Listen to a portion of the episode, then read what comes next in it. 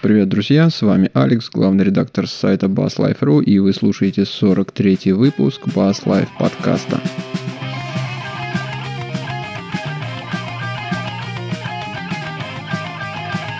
Собрались мы сегодня вдвоем с товарищем Dark Sun. Привет. Да, чтобы обсудить интересные темы. Ну, начнем, наверное, с простенькой с числовой темки. Рылся я тут недавно в интернетах и на сайте uh, Bass Musician Magazine нашел такую статью, которая называется «10 заповедей и 7 смертных грехов профессионального бас-гитариста».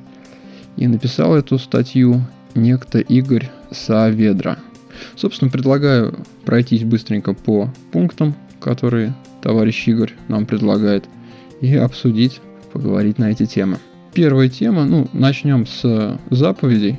Я так понимаю, это так переводится? Ну, да. Я по смыслу похоже, 10 заповедей. Да. Первая заповедь – бит ваш бог. Но я подозреваю, что под битом здесь в данном случае понимается... Попадайте в ритм? Ну нет, скорее всего, бит это же не только ритм как таковой, это ритмический рисунок, да, его какая-то характерная структура. Будь с ним, слушай, попадай в него. Ну, сложно не согласиться. А, вторая заповедь. Основной тон ваша богиня. Ну да, наверное. Сложно что-нибудь сыграть, если ты не видишь основной тон. Ну, мне кажется, тут, знаешь, а, потом, позже, когда мы пойдем по всяким другим заповедям, а также грехам, я вижу взгляды этого человека, и очень во многих взглядах я разделяю. Тут, мне кажется, он говорит о основном тоне, основной тональности, то есть как бы то, с чего ты начинаешь. Не перемудрствуй, не начинай творить всякие замены, уж особенно не начинай э, начало композиции, которое должно задать тон и понять, дать возможность понять музыкантам, людям, где ты находишься и что ты слушаешь, э, начинать с каких-то хитрых э, изысканий в области теоретической музыки, подкрепленными томами. Ой, как глубоко ты копаешь. Я думаю, все проще, просто парень решил немножко разогнаться и для начала загнал две банальности. Возможно. Третья заповедь, вот тебе она, я прям чувствую, что понравится, ты, может, даже распечатаешь плакат, повесишь себе. Со всеми моими педальками, да, спасибо тебе. Да, вкладывайся в изучение вещей, а не в обладание ими. Как глубоко, а? Факт, факт. Да. Но, между прочим, как вот я подпишусь под вышесказанным, несмотря на мою... Есть возможность, есть, есть средства, поэтому смотрю и щупаю всякие разные штуки. Тем не менее, на всех концертах и репетициях в последнее время у меня со мной только один лаприамп. Ну, знаешь, у меня тут тоже начинает появляться какое-то барахло музыкальное. Ну, по-другому этого сложно назвать. Вот, в частности, сейчас на столе валяется ламповый такой предусилитель дешевенький. Ты как, освоил свои педали все? Ну, разобрался? Разобрался, наигрался. Нельзя сказать, что очень как бы широко наиспользовался. Ну, по фану, клево. У меня пока как-то все больше в обладание вбухивается, особенно с учетом наличия процессора, потенциал которого вообще, по-моему, очень сложно весь раскрыть. Ну, как бы факт, некоторые вещи у меня пока лежат без дела.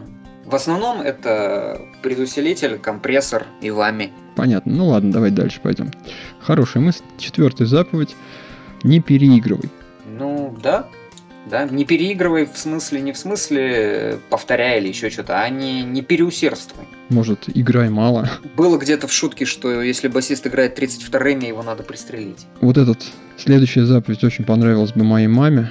Ну, я, честно говоря, ей не следую содержив свой бас всегда в чистоте, отстроенном и настроенном.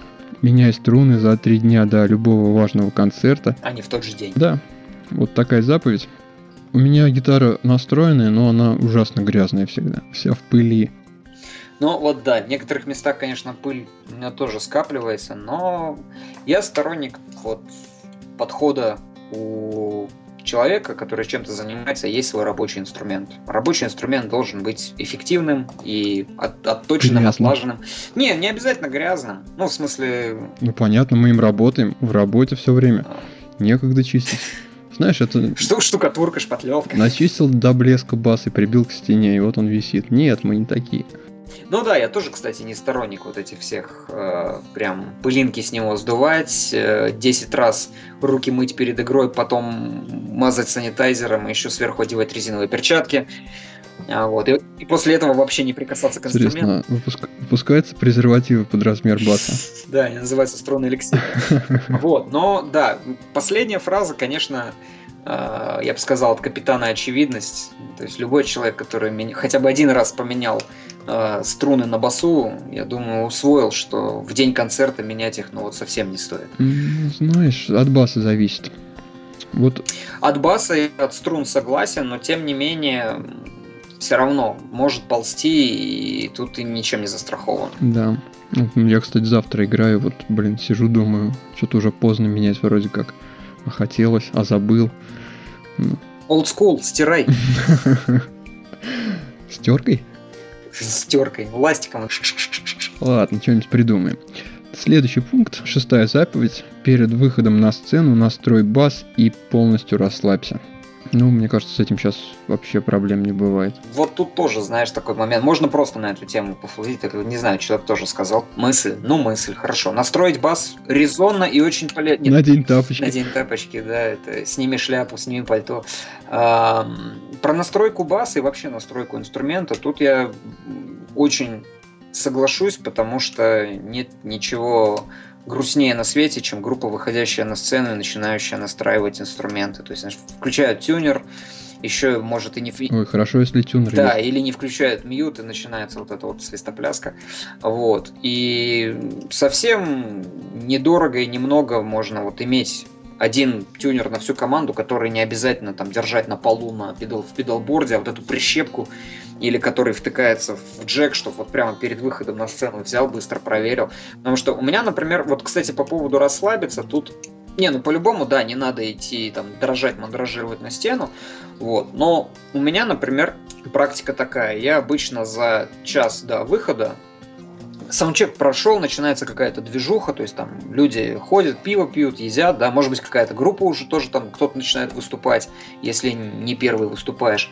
Я стараюсь за часок до этого там сделать такую банальную гимнастику, разогнать кровь, размять суставы, погонять гаммы туда-сюда. Во-первых, помогает успокоиться, во-вторых, немножко разогреваются конечности и отвлекает от каких-то там э, мыслей ненужных, настраивает на лад, и потом уже на сцену идешь просто спокойно. Ну, более-менее. Все равно всегда в той или иной степени переживаешь, да, когда ты переживаешь за в чем-то может быть не готовый материал, или там за какое-то оборудование, или публика примет, не примет, поймет, не поймет, может помидорами закидает, а еще и свежими, да твердыми. Поэтому но, по крайней мере, хотя бы не, не мандражируешь и не сильно. Я думаю, нужно переделать эту заповедь, она неправильная. Нужно расслабься и разогрейся, то, о чем ты говорил. Ну, давай дальше. Так, следующая заповедь седьмая. Выровняйте качество каждого музыкального звена в своей цепи. Качество звука в конечном итоге определяется качеством самого слабого элемента.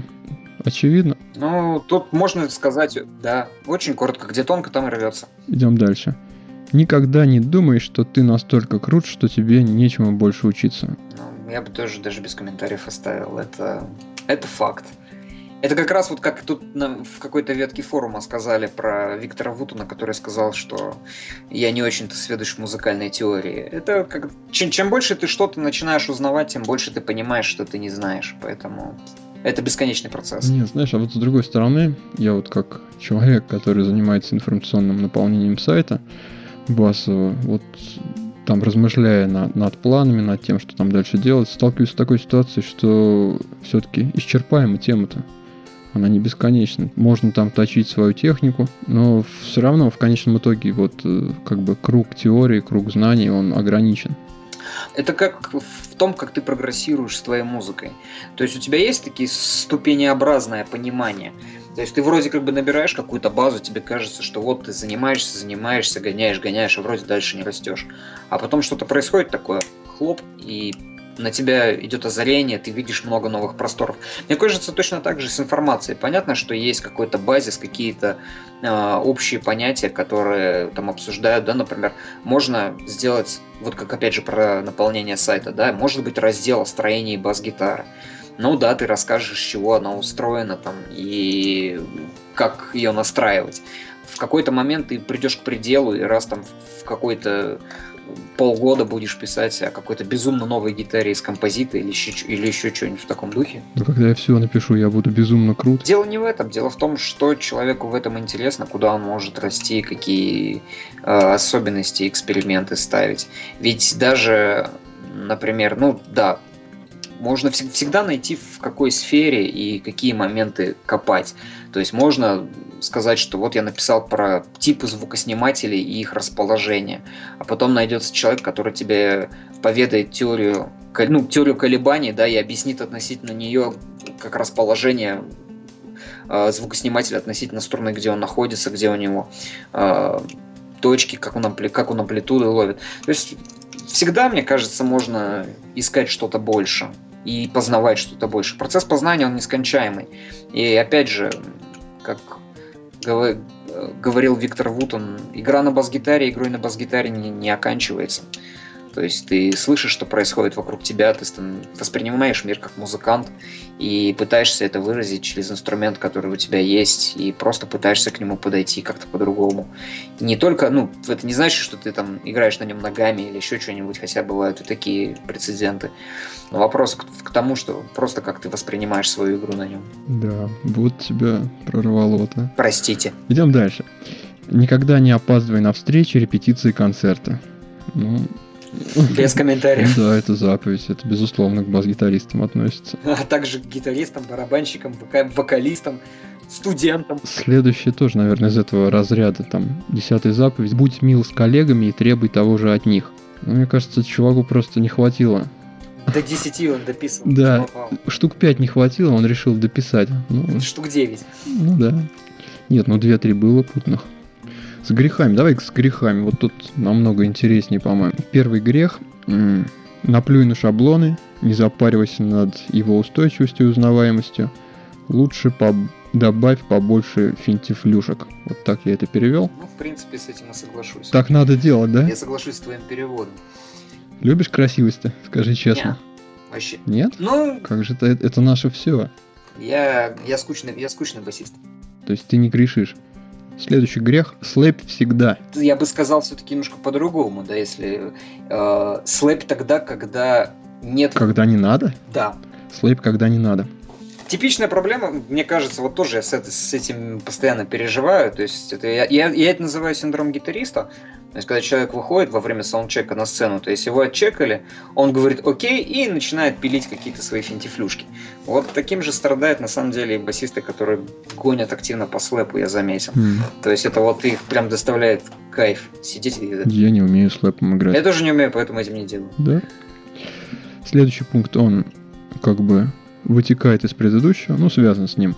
При слэпе больше попа, чем ударов большим пальцем. То есть вот эти вот как их, не подтяжки, а вот подцепки указательным пальчиком. Ну да, подцепом. То есть боль...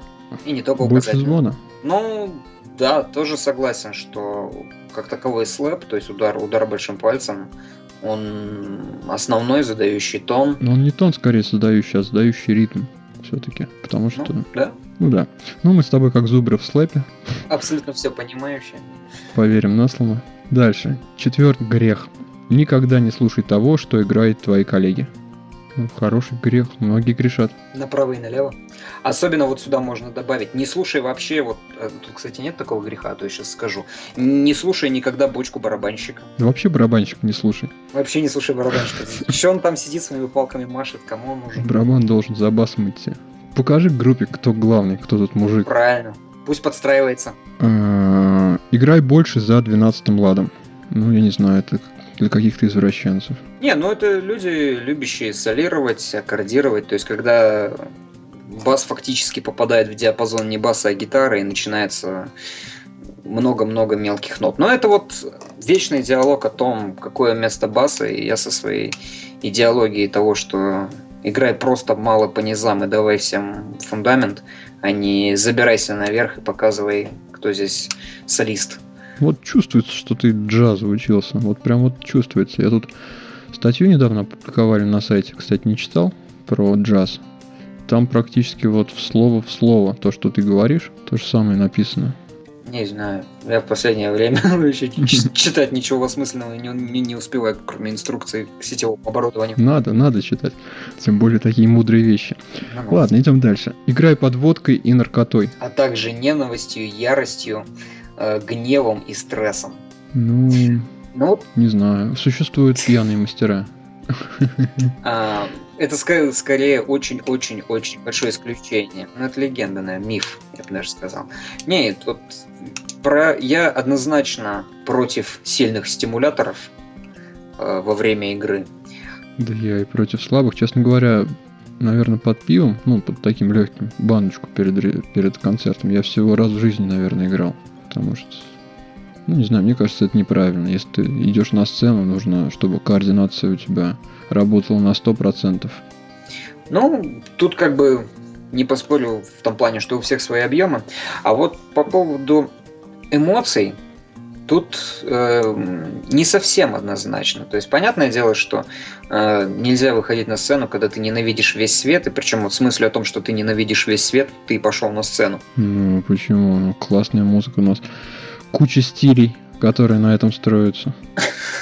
Я тебе поясню. То есть, э, мое мнение, что довольно сильный инструмент, когда ты себя настраиваешь на, на определенную эмоцию, когда играешь определенную композицию. Когда ты умеешь это контролировать и именно осознанно это используешь, это получается и получается очень неплохо. А если ты просто в состоянии каких-то заморочек выходишь на сцену и думаешь, что там как это жена не гулена, собака не кормлена, утюг не выключил, картошку не купил. Мне кажется, это нужно до такой степени уже быть профессионалом, ну, в том плане, что именно это должна быть до такой степени уже профессия, то есть ремесло, чтобы такие чувства у тебя были. Нет, тут бывает другой вариант, что ты тебя жизнь настолько заморачивает. Вышел на сцену и понял, что утюг не выключил. Типа того, да. И все, и концерт весь коту под хвост или под утюг. Ну вот завтра у меня будет такой концерт, когда мы ребенка бросим на попечение бабушки. О. Не знаю даже. Ладно, идем дальше. Последний грех Думаешь, что играть бас это то же самое, что играть на инструменте, который называется бас-гитарой. Ну, наверное, да, соглашусь. То есть быть бас-гитаристом и быть, ну, просто обладать инструментом и носить его на репетиции это две большие разницы. Ну да, это в любом случае. Но опять же, эм, если можно вернуться вот к теме там, за 12 ладом, слэпа попа и всей прочей, бас это не только ну, инструмент, да, это некая функция в композиции, которую в любом случае надо выполнять. Не исключено, что бывают случаи, когда эту функцию выполняет кто-то другой. Можно найти композиции, в которых функцию баса начинают выполнять клавишные, да, басист, басисту дается воля поделать что-то более творческое. Но в целом в композиции функция баса должна соблюдаться, и она должна нести определенную задачу. Если ее нету, то и смысла ну, в композиции особо уже, уже и теряется. А так как мы играем как раз на прямом инструменте, который для этого предназначен, ну, надо не забывать свою главную роль. Да, соглашусь. Ну, в общем, такие вот 7 смертных грехов и такие 10 ну, наверное, все-таки 5 заповедей. Две. Не больше. Предлагает нам товарищ со стрёмной фамилией. Ну, наверное, к, к чему-то стоит прислушаться, что-то все-таки, наверное, стоит пропустить мимо ушей. Предлагаю пойти дальше и тронуть следующую тему. Дальше у нас стоит такая механическая роботовая тема. Сразу несколько интересных вещей тут произошли уже в декабре. Очень долго собирались записывать этот подкаст. Ну и вот первая тема это новость и видео, которое облетело практически все технические интернеты. Даже в конце ноября это видео появилось. В Новой Зеландии один такой студент взял и собрал такое MIDI-устройство, которое он назвал мех-бас, механическая бас-гитара. Ну, вернее, это, наверное, не бас-гитара, а такая поделка, которая исполняет роль бас-гитары. Натянуты 4 струны, ездит, ну, как принтер. Струйные принтеры, кто видел, тот знает, как там печатающая головка ездит. Вот примерно так же ездит вдоль струны такой зажим, который имитирует э, зажатие лада. И медиатор бьет по струне. Можно по MIDI протоколу загнать любую композицию, и вот эта вся байда будет играть эту мелодию. Очень точно и очень красиво, как говорит автор. Видел видео, Слав? Видел. Ну, по-моему, классная штука. Вообще не в плане вот именно такого практического использования как музыкальный инструмент. А я вот, честно говоря, уже много времени, наверное, полгода думаю, собрать нечто подобное, чтобы тупо тестировать струны. И тестировать именно вот на их живучесть. Собрал такую штуку в подвале где-нибудь. И она там стрекочет днями и ночами. Да, да. Натянул комплект, снял частотную характеристику и поставил ее играть. Через месяц приходишь, снимаешь и видишь, видно, как в динамике. Выворачиваешь предохранитель, меняешь пробки. Ну, то есть, вот именно в этом аспекте, мне кажется, интересное устройство в плане тестирования может использоваться. Ну, конечно, это ни разу не музыкальный инструмент, потому что даже вот эти электронные сэмплеры, они, наверное, позволят меньшей кровью добиться желаемого результата. Ну, согласен, что как бы интересно с точки зрения технической реализации, просто эксперимент. Ну, ура человеку, у которого руки растут оттуда, откуда надо. Я не думал в том контексте, в котором ты говорил, но вот, кстати, возможно, производители струн могут заинтересоваться чем-то таким, то есть это, считай, можно, например, брать, автоматически загонять, выпустил партию струн, взял из нее сэмпл на контроль качества – проверяешь, что они там по частотным характеристикам определенных нотах на определенных э, длинах мензур звучат одинаково. Я думаю, что наверняка можно снимать там ну, параметры такие, как натяжение, ну, частотную характеристику звука, проверять, что они соблюдаются, что контроль есть. То есть для таких целей, мне кажется, может такой станок использоваться. Но кроме как станком, мне язык не поворачивается это назвать. Да, забавно. Вторая тема в этой же копилку – это группа роботов Compressor Head – потрясающая. У нас в блогах Bass Life даже появилось одно видео. Я потом пошел по интернетам, нашел еще пару штук. Тоже видел, как роботы металл рубят? Да, вот это true металл. Ну, если кто не видел, обязательно посмотрите. Сайт, правда, у них хиленький. Чувствуется, что маркетинг не дорабатывает. Хотя вот эти железки успели выступить на нескольких фестивалях, и, судя по всему, останавливаться не собираются. Роботы, они поработили планету. Сейчас там в группе три робота. За барабанами сидит такое четырехрукое существо, которое долбит ритм. Потом исторически. Я как понял, они, они все постепенно появлялись. То есть это можно проследить по видео. Сначала появился робот, вот барабанщик. Он где-то там засветился на нескольких фестивалях, постучал ритм под фанеру – Потом следующим шагом стало... А, кстати, они называют еще... У каждого робота есть кличка. Вот барабанщика зовут Стикбой. Потом, через некоторое время, не знаю уж, кто это собирал, судя по всему, это австрийская какая-то поделка, по крайней мере, судя по домену сайта группы. Потом появился гитарист, это такая хрень, которая стоит на подставке и может двигаться вверх-вниз. Башкой он тоже может мотать, но главное, у него 78 пальцев. И второе, главное, он играет на настоящей гитаре. К сожалению, я вот как ни старался, не смог увидеть, что это за гитара. Ну и третий участник коллектива роботов это, конечно, бас-гитарист. Ну, бас-гитарист, он появился в самом конце, то есть это самая новая модель, как и положено. Самая прогрессивная. Самый правильный, он играет пальцами, у него четыре отличных пальца на правой руке, которыми он, ну, по науке, все правильно, сгибает, дергает струны.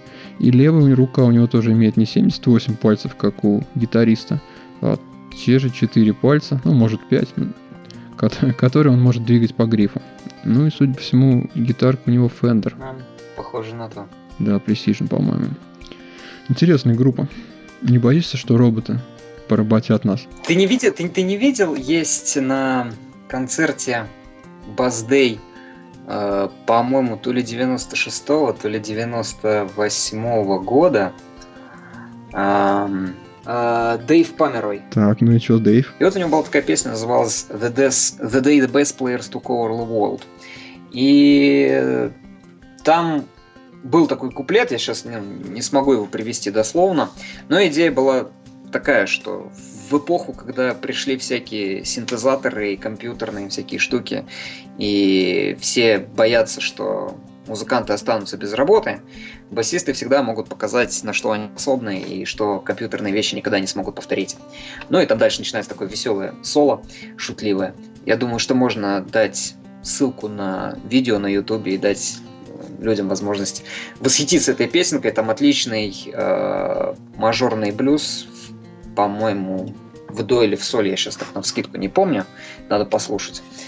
А потом выходит робот и играет то же самое? Не-не-не, нет, там, ну там он, он сэмплер включает, и получается такой. Ну, в общем, увидите. Да, ну интересно.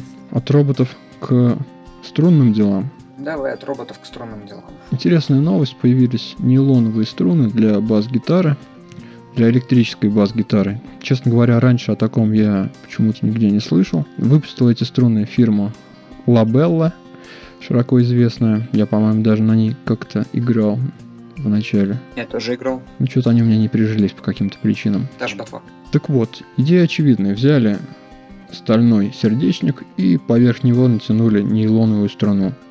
В результате получили хорошее натяжение, возможность снимать электрический сигнал, ну и все достоинства, назовем их так, э, нейлоновых струн. То есть это прежде всего мягкость и возможность делать такие, ну просто делать слайды приятные. Я вообще на нейлоне в свое время так поиграл, когда еще акустикой немножко занимался вначале. Мне, в принципе, нравилось больше, чем на стали играть. В моем случае не сказал бы больше или меньше, оно просто по-другому и очень интересно. Я на самом деле, когда увидел эту новость, тоже так задумался, думаю, вот, возьму, попробую. В продаже я пока их не нашел. Специально полез поискать. Но, видимо, вот после выставки появится. Как раз же сейчас в Америке нам идет. Ну, мне кажется, очень интересная такая тема. Особенно тем, кто жалуется на то, что вечно им струны басовые ну, цепляются за пальцы. Для поклонников гладких эликсиров самое то, наверное. Есть определенное очарование в нейлоне все-таки. Тем более, как я понял, Лабелла выпускает как раз свой знаменитый черный нейлон, она еще и выглядит. Там два варианта. Черные струны есть и есть прозрачные. Посмотрим, если получится достать, заценим, расскажем. Ну, знаешь, это тоже ведь получится купить на побаловаться. А со струнами особо не побалуешься, потому что это целая история натягивать на бас-гитару. Почему? Ну, меня всегда ужасно огорчает необходимость. Стресс для организма менять Да, не люблю менять струны. Не знаю, я спокойно. Понятно.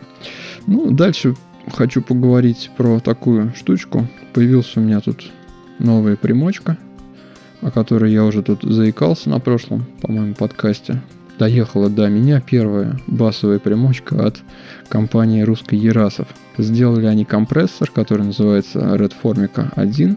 И вот я решил заказать, потому что компрессор у меня как-то никогда не было, но я откуда-то всегда знал, что у бас-гитариста он должен обязательно быть. До этого я 10 лет без него прекрасно жил. Ну вот, на старости лет решил обзавестись компрессором и подумал, почему бы не приобрести Ерасова, тем более вроде как э, гитарные примочки у них более-менее нормальные по цене качества. И вот заказал себе в магазине Pop Music примочку, которая ко мне тут пришла. Вот хочу поделиться впечатлениями. Как-то неоднозначное впечатление, очень неоднозначное. С одной стороны, я понял, что компрессор, он действительно нужен. И нужен он прежде всего на репетициях и на концертах. Потому что вот читаемость звука, после того, как я врубился не напрямую, а через компрессор, она возросла. Особенно, когда идет такой плотный ритм, там на одной ноте, очень помогает, э, вытягивает вот компрессор какие-то огрехи. С другой стороны, оказалось, что он абсолютно не приспособлен для игры с активными инструментами. Нету регулятора чувствительности. То есть получается, что вот громкость сигнала, когда начинает срабатывать компрессор, она фиксированная, как я понял, этой примочки. И вот моя ручка громкости, выкрученная довольно на большое значение на басу, приводил к тому, что практически весь сигнал он перекомпрессировался. Получался такой некрасивый, испоганенный звук. Печалька. Да. Поэтому, чтобы нормально играть на этой примочке, мне приходилось практически в ноль убирать громкость своего баса. Ну, может, там на 5 минут максимум выкручивать. Тогда все нормально, хорошо работало. Ну, работало тоже, в принципе, хорошо условно, потому что педалька, она все-таки фонит. Как это не печально, фон довольно ощутимый появляется при ее использовании. Вот в таких растрепанных чувствах я сейчас нахожусь. Еще меня немножко смутило наличие регулятора атака, единственного. Собственно, с компрессорами я до этого работал только с такими, с программными. Ну и там обычно регулятор границы срабатывания, атака и там время, когда компрессор отпускает. Здесь один регулятор атака, и, судя по всему, он делает совсем не то, что, что должен делать этот регулятор, потому что я не понял пока его логику работы. Наверное, соберусь, запишу пару сэмплов и посмотрю, что же там все-таки происходит с э, звуковым сигналом. Потому что вот так на глаз понять, что это такое и что он делает, мне не удалось. Да, кстати, встроенный сустейнер тоже есть в эту педальку. И вот он действительно классный, очень понравился. Очень такой мягенький, звук естественный получается, и действительно он сильно вытягивает сигнал. Вот такой компрессор от Ярасова. Вот еще меня очень позабавило, что для того, чтобы менять батарейку, нужно полностью снять там открутить 4 винта, снять нижнюю крышку. Кстати, этим же грешат педали ABS. Вот, наверное, единственное, что им не хватает для совершенства, это наконец-то догадаться сделать крышки для батареек на педали небольшого форм-фактора. Микробас у них э, ну, с отщелкивающимся подсеком под крону. Mm-hmm. А все остальное, у меня вот сейчас на данный момент тоже компрессор и ревибратор. И каждый раз отвертка, болты, скручивай. Каждый раз в полгода? Ну да, каждый раз в полгода. Но тем не менее, я всегда как бы перед концертом всегда переживаешь, думаешь, иногда подстраховываешься. Да. А у тебя какой компрессор? У меня EBS мультикомп, собственно, mm-hmm. как бы единственная их компрессорная модель, но мне кажется, практически совершенство из того, что я видел, слышал. Ну, по крайней мере, для, для моих... Я, наверное, тоже соберусь что-нибудь, куплю какой-нибудь другой компрессор. Просто... Там, во-первых, в отличие, во-первых, там сразу есть э, переключатель активного пассивного баса, который рассчитан под соответствующий вход... ну, уровень входящего сигнала. И дальше уже вся обработка идет исходя из, из того, как он ее принимает. То есть не, не задумывается о том, пережимать или не пережимать. Ну, там есть порог, регулятор, threshold? Или там Sensivity какой-нибудь? На ней два э, регулятора. Один, по сути, компрессор-лимитер, то есть уровень э, компрессии. Э, и ручка гейн, mm-hmm. которая компенсирует прижатый звук. Ну, то есть так то тоже фигня. Ты знаешь, фиг... с точки зрения звукорежиссера точ... и правильного компрессора. С точки зрения, да, с точки зрения звукорежиссера и гибкости, у них, кстати, очень многие педали такие. В плане того, что у них вот два, два регулятора, они сами для, за тебя mm-hmm. внутри все продумывают. Но ты знаешь, они очень хорошо продумывают э, в дисторшене у меня это, конечно, не прижилось, потому что как раз вот возможности крутить средние частоты туда-сюда мне в нем и не хватило. А вот для компрессора и ревера, который у меня есть, я не знаю. Я вот... Они нашли то самое то, что мне нравится в звуке, и мне, в принципе, этого всего хватает. Плюс у них там есть такие волшебный переключатель режима, типа TubeSim, нормальная компрессия. Ну, просто несколько меняет характер самого скомпрессированного звука. Не знаю, мне более чем хватает, тем более, что я тоже э, не очень много им пользуюсь. То есть компрессор штука хорошая, опять же, если ты знаешь, где ее пользовать, пользуешь к месту. В основном у меня она идет в такие в более динамичные, жесткие композиции, где, по сути, надо просто такой плотный ровный чес без, без особых заморочков. Угу. Ну вот, вот для этого, собственно, и хорошо. Я пробовал, в принципе, он довольно неплох действительно для, опять же, для слэпа, чтобы выровнять э, уровень между слэпом и попом. Но так как я пользуюсь этим довольно нечасто, то, в принципе, тоже особо не, нет в этом необходимости. Да. Про компрессоры мы, по-моему, уже говорили как-то раз. Было дело. Коротко можно сказать, что это штука, которая делает сужает динамический диапазон сигнала, то есть начиная с какой-то громкости, оно начинает очень, ну, поджимает по громкости все, весь сигнал к одному уровню. Ну, тут, тут есть как бы две стороны медали. В принципе, вот с одной стороны, как лимитер действует, да, прижимают сверху, так и есть... Э, бывает, что он снизу немножко выравнивает, то есть подтягивает то, что у тебя... Ну, это вот когда как раз твоя ручка гейн. Он только за счет этого может подтянуть. Он не может увеличить громкость тихого сигнала. Да, но при этом, знаешь, вот я по своему, так сказать, по ушам, он явно подтягивает высокие частоты, то есть они становятся более читабельными.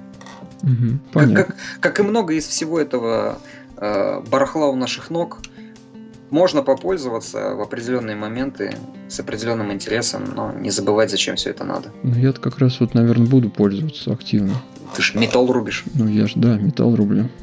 Особенно заметил вот, ну, еще раз говоря, на ровных таких участках, когда там долго-долго нужно Голоб чесать. Да, держать какой-нибудь ровный ритм. Есть у меня несколько быстрых рифов, и, ну, как бывает, иногда там палец немножко туда-сюда не дожал. Так вот, компрессор это тоже как-то сильно компенсирует, и читаемость повысилась. То есть я тут... Халтура, Да, можно, можно халтурить, реально. Но, правда, это нужно подстроить его так довольно сильно. Вообще, только чистый звук, только хардкор, только руками. Вообще компрессор настроен правильно, когда вы его не слышите, если честно. Ага, это факт. Попробовал отечественного производителя. Смешанные чувства. С одной стороны, понравилось. С другой стороны, есть существенные такие замечания.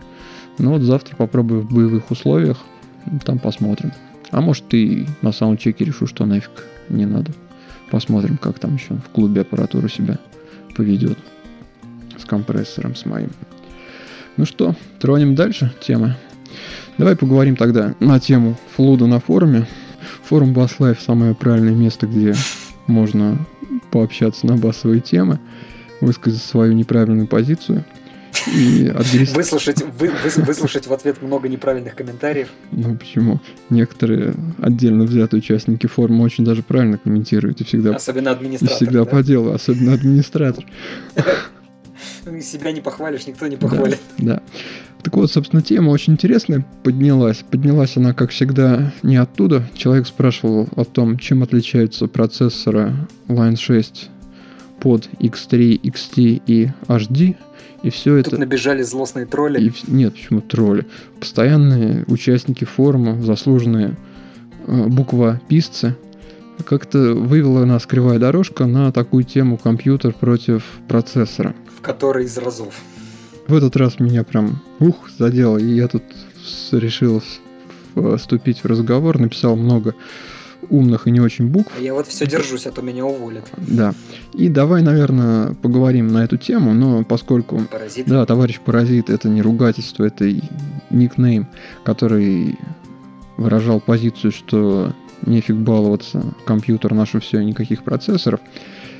Вот, он прийти не смог, поскольку канал у него не позволяет вещать голосом. Мы решили поговорить без него на эту тему, но чтобы как-то соблюсти баланс, я сегодня буду за компьютерщиков. То есть отстаивать неправильную точку зрения.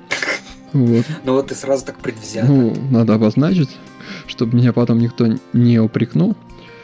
Она хоть неправильная, но мощная, я хочу тебе сказать. Потому что всем известно, что компьютер наше все, а процессоры придумали э, выродки, которым лень было аналоговые схемы паять. Спорное замечание. Вот я бы начал всю эту дискуссию с э, фразы, на которую меня только хватило дать комментарий во всей этой ветке.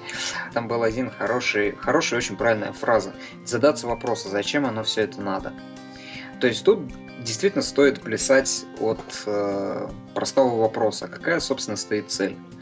И между разговором, что лучше, а что хуже, вот, мне кажется, люди, которые кричат, что вот это лучше или вот это лучше, никогда э, в высшем учебном заведении не слушали курс э, как это, про управление качеством э, или... Ну, это надо пойти в специальное учебное заведение, чтобы такой курс. Самарский аэрокосмический? Ну, вот знаешь, я тоже Самарский аэрокосмический, но про качество я ничего не знаю, потому что я математик, физик.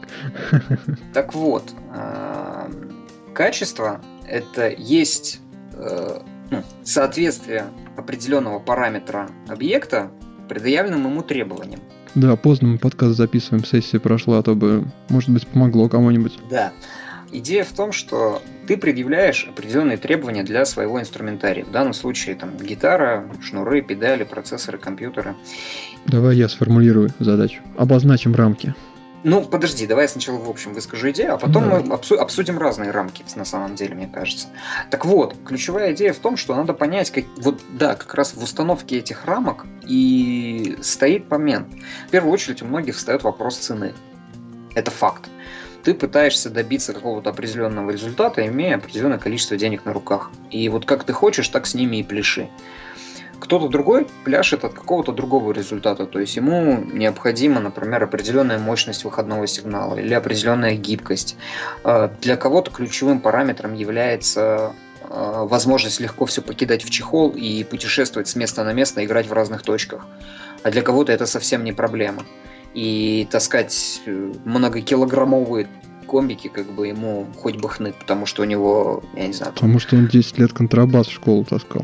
Ну, например, да. И, и машина у него, пикапчик, в который можно погрузить вообще все на свете. Вместе с барабанщиком, установкой и пультом звукорежиссерским. То есть идея в том, что давайте сразу понимать, что разные люди говорят о разных условиях. То есть кому-то достаточно дома побренчать, и для таких целей вполне действительно возможно, что э, просто поставить, купить аудиоинтерфейс и поставить определенный софт на компьютер, для этого более чем хватит. Я видел музыкантов, которые выступали с компьютерами на сцене. Причем я это видел как вот в коллективе, в котором я сейчас играю, и там человек играет через Line 6 карту, а, с соответствующим софтом. Ну, знаешь, не самая лучшая карта. Ты знаешь, может быть, не самая лучшая карта, но вот э, в сравнении с человеком, которому мне приходилось выводить после двух напольных педалей и без ничего прям в линию, звучат, ну, то есть по сравнению с ним звучит очень достойно. То есть вопрос весь познается в сравнении. Я понимаю, что, конечно, просто из педали воткнуться в линии это совсем уж, уж совсем нехорошая идея. Мы говорим сейчас о процессорах, о нашем всем. Предположим, что аналоговых примочек не существует в природе. Нет, все-таки почему ну, мы сейчас ограничиваться? опять же... В дебри в какие-нибудь дебри. Все такая глубокая мысль была, что я забыл, с чего ты начал. Я начал с того, что надо понять, какие ты рамки себе очерчиваешь, на что ты готов и какие для тебя приоритеты. С точки зрения того, переплюнет ли процессор компьютер, э, действительно всегда надо понимать, о каких ценовых категориях и о каких параметрах софта мы, ну, мы говорим, и опять же, о каких условиях использования. Я вот как, наверное, неправильный человек в этой стране с определенного момента, ну, наверное, после того, как начал работать в сфере информационных технологий, да, я поддерживаю идею, что если ты серьезно пользуешься программным обеспечением, то как бы, неплохо бы его купить. Так вот, недавно я чисто вот из интереса начал следить за, опять же, за тем же софтом и просто вот там подписался на рассылки новостей от компании, например, Native Instruments, выпускающей соответствующий софт. Мама родная, сколько у них все стоит. Ну там безумие творится какое-то. Если это все покупать за деньги, то получится такая ситуация, что стоимость железа окажется самой маленькой в компьютере. Цены там на самом деле разные. И я вот специально пошел, когда эта тема разгорелась на форуме, пошел посмотреть, сколько что стоит. Ну и, в принципе, за 5000 можно взять э, программку. Не, ну можно. Вопрос, опять же, в том, что она может, на, на каком железе, какую даст тебе гибкость. Ну, базовую. Базовую-то, да, но наш же человек не умеет базовое, ему надо все и сразу. Ну, это у нас советский человек. И, да, и, и фотографии подрезать в фотошопе. Я на самом деле поддерживаю мысль, которую ты высказал на форуме, что грамотно построенный железо и софт, заточенное под одно под, другу, одно под другое, в сумме даст намного лучший результат, чем вот вариативное абстрактное нечто, поставленное на что-то сверху. Другое дело, что дальше возникает вопрос, э, во-первых, ну как это реализовано, да, на каком уровне и кем собрано. И второй момент, да, вот мы, если мы возьмем и скажем про процессор там, Line 6 POD mm-hmm. HD Pro, который вообще рековый и такая вот безумно крутая штука. В ней половина ее стоимости, которая переваливает уже за все разумные компьютеры, это скорее ну, бренд и, и крутость этого девайса, который вроде как в принципе позиционируется как там топ хай-энд для, для всяких таких дел. И на деле там, да, вот комплектации той же может быть и меньше. Но с другой стороны, как оно все собрано, как оно все поддерживается и заточено. И, кстати, еще вот хочу добавить, некоторые могут смотреть э, что у них уже есть на руках, от чего они пляшут. То есть вот я, например, недавно поднял тему в, в новостях, где ты писал под, э, про Line 6 Mobile In интерфейс. Два года назад я саркастически про нее написал, что э, процессор эффектов в стиле про, просто добавь iPod. Mm-hmm. Э, в том плане, что купить-то ты купи, а к ней надо пришить другой девайс. Когда я стал обладателем такого девайса, мне уже, в принципе, довольно удобно будет ее купить. Собственно, скоро она ко мне и приедет и, и затестирую. Понятно, будем ждать. Ну, собственно, альтернативная точка зрения то, что хороший звук можно получить и на компьютере, запариваться при этом особо не требуется. Огромное количество аудиоинтерфейсов на рынке присутствует, которые позволяют нормально снять сигнал с гитары и потом вернуть его с, компи- с компьютера. По качеству они вполне сопоставимы с качеством тех же цифровых процессоров, но микросхемы-то на самом деле одни и те же все используются. Мощности тоже, в принципе, позволяют э, быстро обрабатывать звуковой сигнал и добиваться ну, маленьких задержек. Единственное, что компьютер все-таки должен быть довольно мощный. Я не уверен, что мощностей нетбуков будет хватать на такую нормальную обработку цепочку звуковых эффектов. Я вот тоже с этим соглашусь. Если ты, конечно, зацепишь на эту там один-два эквалайзера, то может быть тебе и хватит. А если вот нагородить большую цепь, то тут порой и серьезные машины не так не так-то легко это все пережевывает. Но с другой стороны, сейчас э, серьезные машины стоят тоже не так много денег, и мне кажется, практически у всех они есть. Но ты не забывай такой момент. Если мы говорим о том, что мы это все цепляем на компьютер, от этого неплохо бы иметь такое качество, чтобы ты это мог взять, собрать и принести, поставить на сцену. Ты же не будешь таскать с собой хай... здоровый хайтауэр с, э, не знаю, там, 30-дюймовым монитором, только для того, чтобы обрабатывать звук на достаточной скорости. Ну, припрет буду. Мощные, компактные, легкие ноутбуки стоят недорого, недешево. Да нет, не нужен компактный ноутбук, нужен обычный двухъядерный какой-нибудь ноутбук с нормальным процессором и с нормальным количеством оперативной памяти, чтобы тупо остальные задачи не тормозили систему, и все будет хорошо. Ну, дальше заморачивайся, как ее там ставить, как подключать, чтобы не, не мешало, не, не ловило ничего, не глюкнуло, никто не зацепил, не уронил. Да. То есть, в принципе, получить сопоставимый по качеству сигнал с помощью компьютера можно, и это довольно легко. Если вы до сих пор это почему-то не сделали, то можете попробовать. Единственное, что не нужно, конечно, гитару включать в микрофон или линейный вход вашего ноутбука, купить нормальный аудиоинтерфейс, который поддерживает, ну они все сейчас поддерживают, такие драйвера, как ASIO, это специальный такой драйвер, который позволяет быстро направлять поток данных э, от э, звуковой карточки прям в обход всех наворотов операционной системы Windows непосредственно на обработку. В Mac и в Linux это вообще не критично, поскольку там звук быстрее обрабатывается, чем в Windows по умолчанию. Ну вот для Windows драйвер ISO должен поддерживаться. И покупайте или нет, покупайте, конечно, покупайте, только покупайте нормальное программное обеспечение за пару тысяч рублей. Пользуйтесь свободно распространяемым. Очень многие пакеты сейчас идут с какой-то... Ну, не знаю, я в плане звука, то довольно сложно найти комбо-эмулятор, допустим, тот же, или какой-то разумный дисторшн. Я так на скидку не могу ничего назвать. Нет, ну, например, тот же Guitar Rig 5, он, у него есть э, бесплатные пакеты, которые ты можешь... Ну, там, ну как, с ограниченным объемом... Ну, там ограничения Там ограничения только по объему эффектов в них. А тем более с тем, что очень многие сейчас переходят на формат внутренней покупки, в том плане, что ты получаешь бесплатно сам софт без всех внутренних комплектующих, но выбираешь те комплектующие, которые тебе надо. И вот покупая пакет, ты думаешь, что вот ну, зачем я заплатил за там 52 гитарных усилителя, которые мне нафиг не нужны, а нужны вот эти три басовых. У тебя есть возможность купить только эти три басовых, заплатив за них намного меньше, но честно, добросовестно пользуясь услугами разработчиков, которые потом эти деньги проедят, пропьют, э, наберутся вдохновение и сделают еще более замечательный продукт. Понятно. Ну, давай, наверное, черту подводить. Что-то мы с тобой сегодня заболтались. Зафлудились. Вы слушали 43-й выпуск Bass Life подкаста. С вами был Алекс и Dark Sun. Заходите на наш сайт basslife.ru, оставляйте свои комментарии к этому и другим подкастам. Тролльте, критикуйте. Мы не обижаемся. Ну, в общем, до связи. Да пребудет с вами сила.